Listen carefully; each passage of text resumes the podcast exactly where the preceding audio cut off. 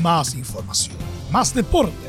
Estadio en Portales ya está en el aire con su edición matinal. La primera de Chile, uniendo al país de norte a sur.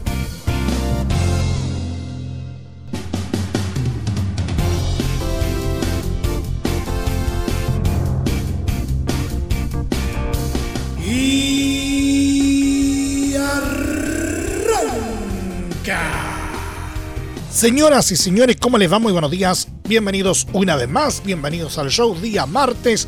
Y ya estamos listos para contarles lo que nos dejó los partidos pendientes eh, por la fecha 10 del torneo nacional de primera división. Pero también fue una jornada bastante movida, literalmente, eh, tras eh, la resolución eh, final, ¿no es cierto?, eh, por parte de la ANFP respecto al llamado caso Gilabert. Y la verdad es que va a tener muchas repercusiones en los próximos días. Vamos a estar dándole un pequeño adelanto al respecto. También estuvo movido eh, en lo que respecta a la desvinculación de dos técnicos en el fútbol eh, chileno. Fue un mal día para las bancas definitivamente. ¿Quiénes son los involucrados? Se los vamos a contar. Eh, vamos a dar una vuelta, ¿no es cierto?, por eh, las ligas extranjeras y en el polideportivo. Vamos a estar enfocados en el tenis el día de hoy. Todo esto, como siempre, en 30 minutos arrancamos esta nueva entrega a todo color y en HD de Estadio en Portales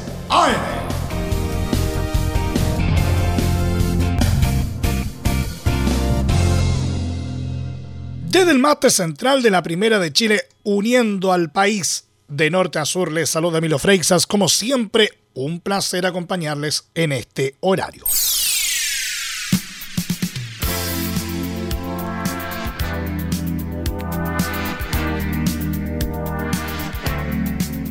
Ñublense pudo reencontrarse este lunes con la senda del triunfo en la décima fecha del Campeonato Nacional al vencer agónicamente a Everton con un exigido marcador de 2 a 1 en el estadio Nelson Oyarzún.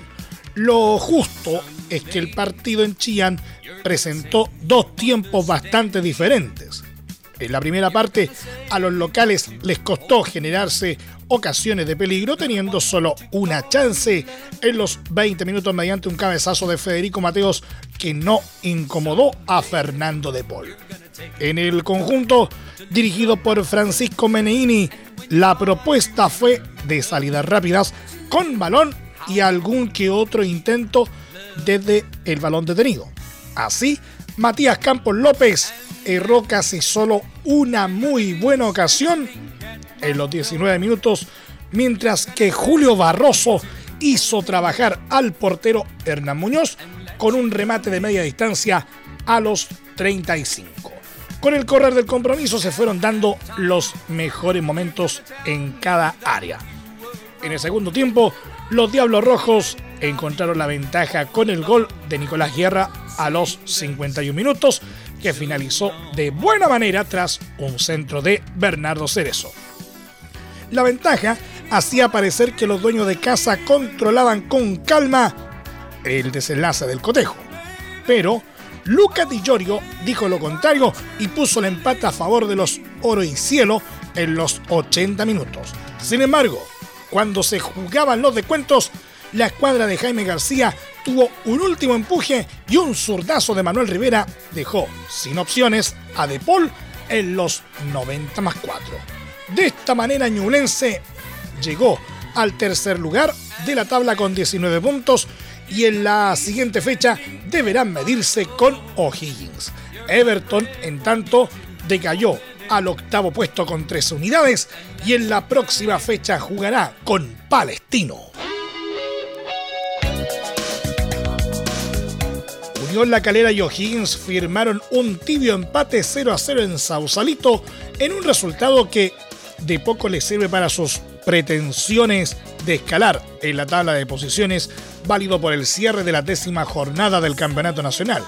En un partido con escasas aproximaciones a los arcos, los cementeros tuvieron la más clara en la primera mitad con un remate de César Pérez que dio en el travesaño en los 13 minutos. En el segundo tiempo todas las emociones se trasladaron a los últimos minutos cuando una presunta infracción sobre Luca Pacerini en el área fue desestimada por el VAR ante los reclamos de los jugadores y parcialidad de Unión La Calera. El delantero argentino tuvo el triunfo en sus pies en la última jugada del partido con un disparo cruzado que obligó a estirarse al arquero Alexis Martín Arias a los 94 minutos. El empate mantiene a Unión La Calera en el penúltimo lugar de la tabla con 9 puntos y en la próxima jornada visitarán a Coquimbo Unido en un duelo de equipos de la parte baja. O'Higgins, en tanto, mantiene su irregularidad y perdió la oportunidad de escalar a la zona alta de la tabla. Los celestes marchan séptimos con 15 unidades y su siguiente rival será Newlense en Rancagua.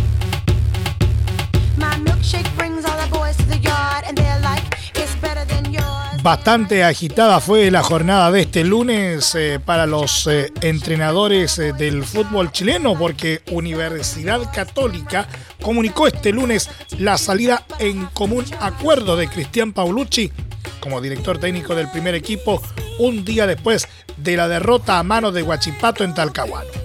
Cruzados informa que de mutuo acuerdo se ha puesto fin al vínculo contractual con el señor Cristian Paulucci, quien hasta hoy se desempeñó como director técnico del plantel de honor de Universidad Católica.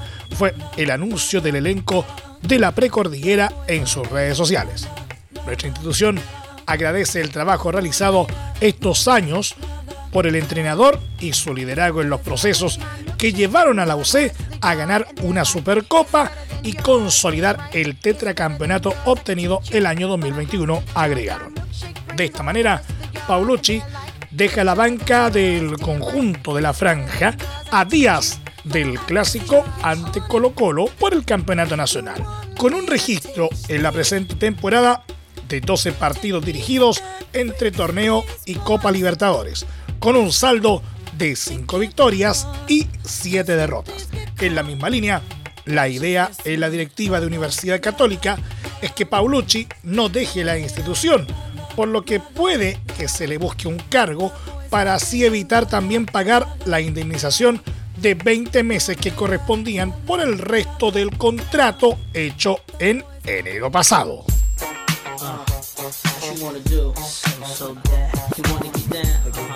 Por otra parte, y en la misma línea, Deportes Fagasta informó durante esta jornada que Juan Domingo Tolizano dejó de ser el técnico del equipo debido a malos resultados, donde los Pumas marchan colistas en el Campeonato Nacional y en su grupo de Copa Sudamericana. Agradecemos el compromiso, dedicación y profesionalismo, así como también el respetuoso trato que tuvo con los funcionarios del club durante su estadía en Antofagasta y les deseamos el mayor de los éxitos en sus futuros desafíos, manifestó el club. En el mismo comunicado, el CDA informó que el cuerpo técnico quedará de forma interina en las manos de Diego Rebeco. Deportes Antofagasta es último en el Campeonato Nacional con seis puntos al cabo de un triunfo, tres empates y cinco derrotas. La más reciente en la jornada pasada ante Curicó Unido. Del mismo modo, el cuadro Puma es colista en el grupo F de Copa Sudamericana, donde no tiene unidades tras dos derrotas. Terremoto en el fútbol chileno. Una investigación de la ANFP desestimó irregularidades en el partido de promoción entre Huachipato y Deportes Copiapó, concluyendo que se busca desacreditar al arbitraje chileno y a la asociación en lo particular, al mencionado duelo, la ANFP expresó que se descartó, con los antecedentes recabados en el curso de la investigación, cualquier tipo de comunicación desde Santiago con los árbitros presentes ese día.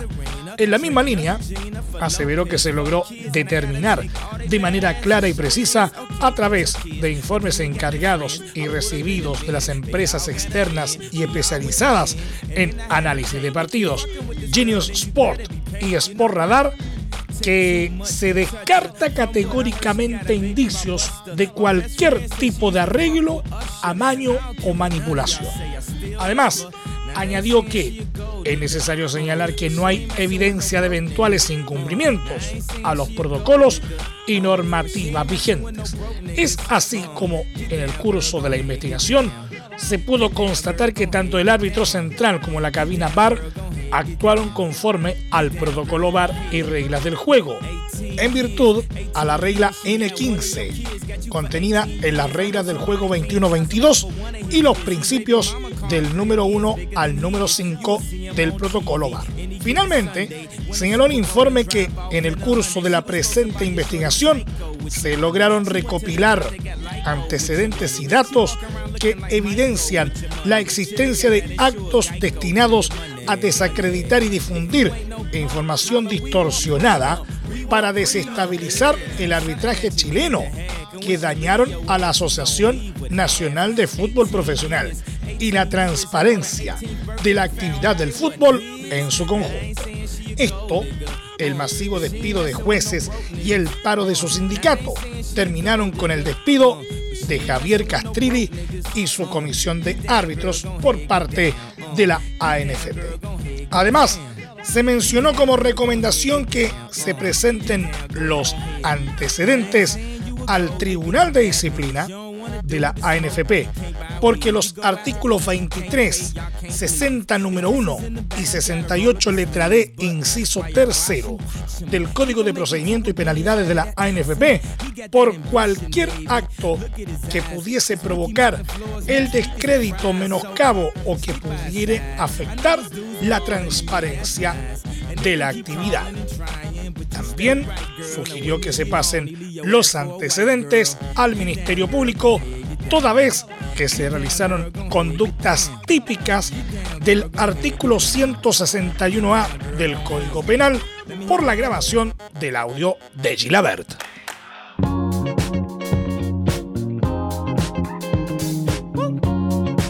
Y como adelantásemos en los eh, titulares, este informe, esta investigación interna de la ANFP respecto al caso Gilabert va a traer cola, como se dice coloquialmente en buen chileno, porque el ex jefe de la comisión de árbitros, Javier Castrilli, evalúa tomar acciones legales contra la ANFP luego de que se conociera la investigación eh, del ente rector del fútbol chileno en que se desestimó irregularidades en el duelo de revancha de la promoción entre Huachipato y Deportes Copiapó. Castrilli tiene intenciones de llevar a la justicia a la asociación por su impunidad en la acusación del árbitro Francisco Gilabert, además de problemas con su finiquito. De hecho, el trasandino no descarta por completo volver al cargo del que fue desafectado hace algunas semanas, situación que se ve poco probable ya que además se vio envuelto en una polémica al despedir 14 árbitros este 2022, los que fueron restituidos tras su salida.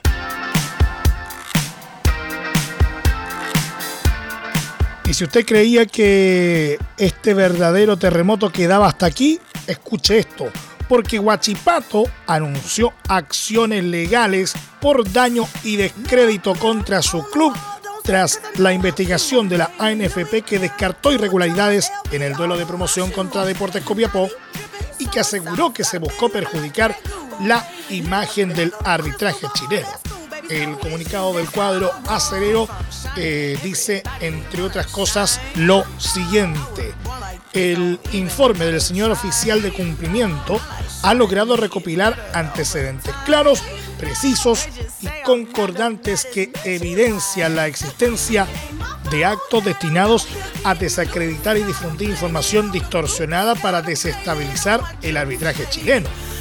Las personas y entidades involucradas en estos hechos y acciones han dañado de manera irreparable al fútbol en general, el arbitraje en particular y muy especialmente a nuestra institución, sus jugadores, cuerpos técnicos, funcionarios, colaboradores, hinchas y dirigencia.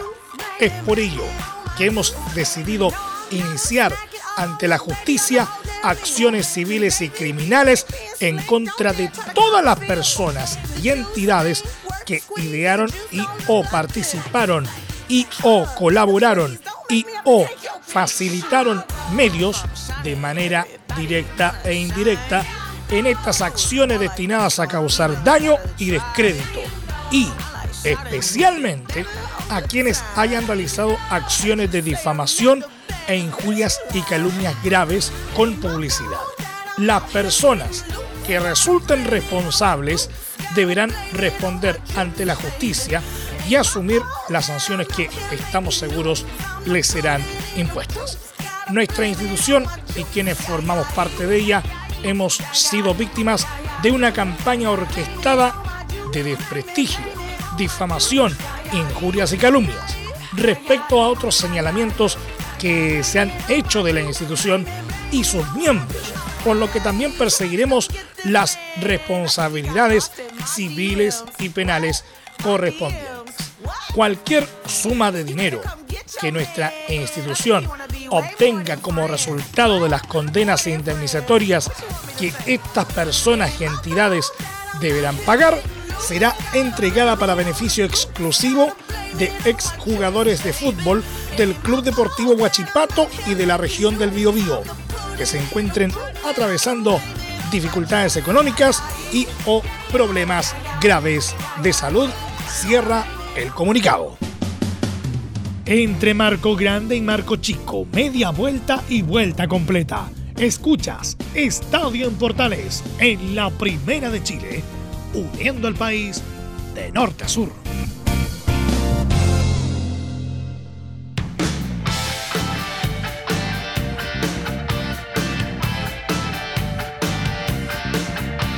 Tuviste un accidente en tu trabajo, te sientes con las manos atadas, te despidieron injustificadamente.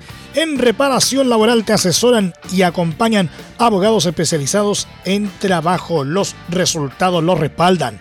Consulta gratis a lo largo de todo Chile. Encuéntralos en www.reparacionlaboral.cl.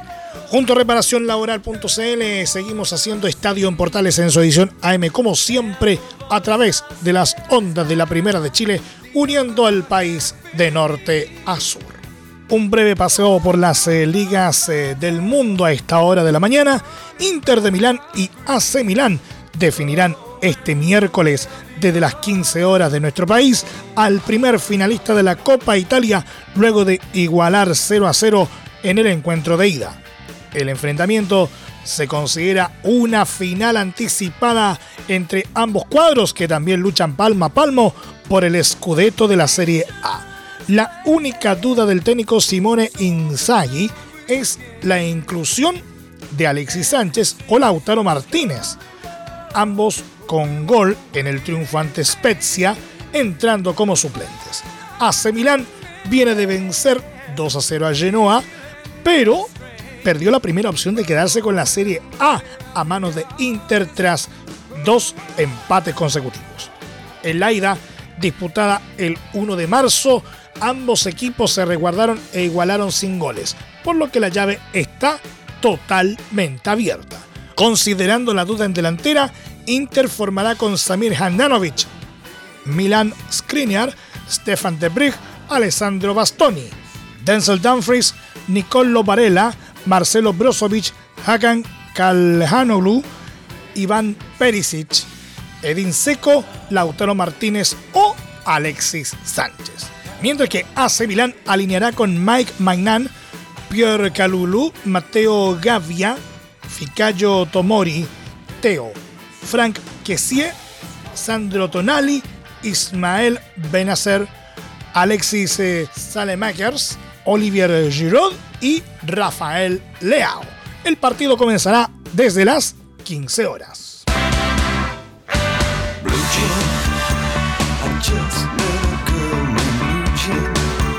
A mitad de año iniciará el mercado europeo y ya hay rumores fuertes de varios cambios de jugadores entre los principales clubes del viejo continente. La principal bomba se dio en Inglaterra porque el goleador noruego Erling Braut Haaland está listo para fichar en un gigante de la Premier League. De acuerdo al Daily Mail, el atacante del Borussia Dortmund va a firmar con el Manchester City y se convertirá en el jugador mejor pagado de la liga. Ganará cerca de 500 mil libras a la semana y el elenco de Pep Guardiola va a pagar 63 millones de euros por su cláusula de rescisión. Mientras que en Italia aseguran que el Milán prepararía una revolución si el fondo árabe Investcorp cierra la adquisición del club por una cifra cercana a los mil millones de euros. Si se concreta la venta, el rosonero potenciaría mucho su plantilla.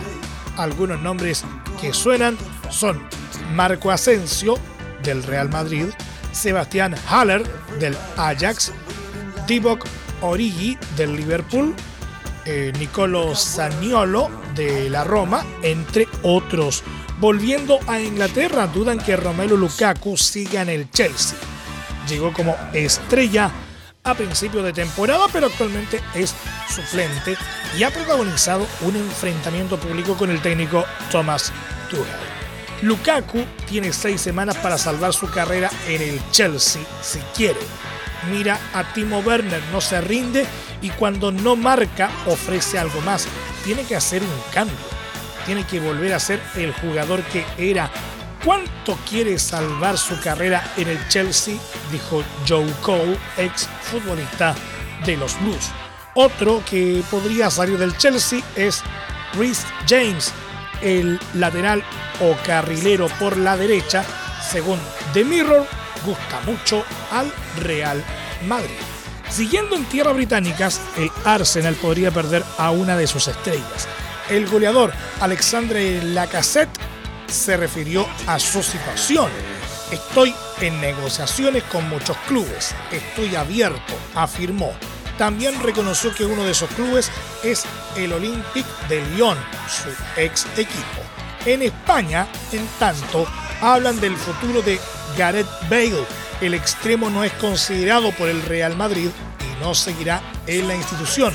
Aseguran que la prioridad del galés es seguir en algún equipo de la liga y no descarta nada.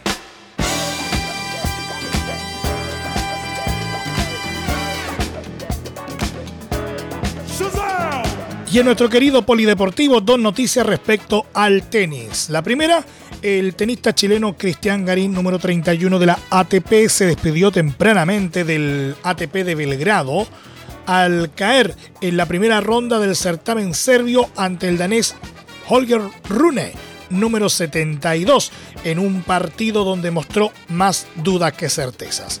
Luego de marginarse del Masters 1000 de Monte Carlo, el número uno de Chile llegó al torneo balcánico con la idea de sumar triunfos y confianza. No obstante, su rival, ex número uno del mundo en juniors, fue más sólido y terminó imponiéndose por un expresivo 6-3 y 6-1 en una hora y 25 minutos de tenis. Garín comenzó bien, con quiebre a favor, pero luego de una larga discusión con la jueza de silla del partido, cayó en una laguna que lo llevó a sumar variados errores no forzados. Ello mermó su confianza y Rune, sin hacer mucho, logró encaminar el primer set. En el segundo parcial, los errores continuaron y la reacción de Garín nunca llegó. Ahora, el Nacional se enfocará en jugar la próxima semana en el ATP de Múnich.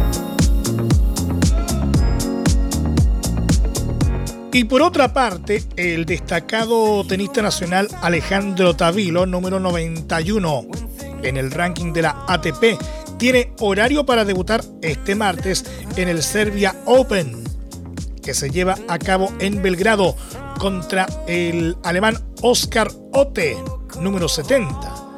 Tavilo ingresará en el cuarto turno del Kurt 1 en la capital serbia, por lo que jugará desde las 9.30 horas aproximadamente de nuestro país, o sea, en un ratito más.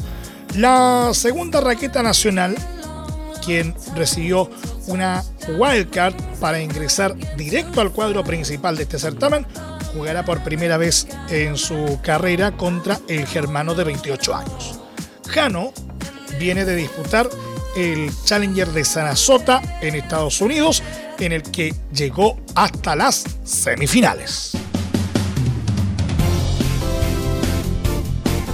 Nos vamos. Muchas gracias por la sintonía y la atención dispensada. Hasta aquí nos llegamos con la presente entrega de Estadio en Portales en su edición AM, como siempre, a través de las ondas de la Primera de Chile, uniendo al país de norte a sur. Les acompañó Milo Freixas. Muchas gracias a quienes nos sintonizaron a través de las eh, distintas plataformas de Portales Digital, a través de los medios unidos en todo el país y por supuesto también a través de la Deportiva de Chile, radiosport.cl. Continúen en sintonía de Portales Digital porque ya llega la mañana al estilo de un clásico portaleando a la mañana a continuación. Más información luego a las 13.30 horas en la edición central de Estadio en Portales junto a Carlos Alberto Bravo y todo su equipo. Recuerden que a partir de este momento este programa se encuentra disponible en nuestra plataforma de podcast en Spotify, en los mejores proveedores de podcasting y por supuesto también en www.radioportales.cl. Que tengan todos un muy buen día y recuerden lo más importante, la pandemia aún no ha terminado, por lo tanto, si puedes, quédate en casa. Más información, más deporte. Esto fue Estadio en Portales, con su edición matinal. La primera de Chile, viendo al país de norte a sur.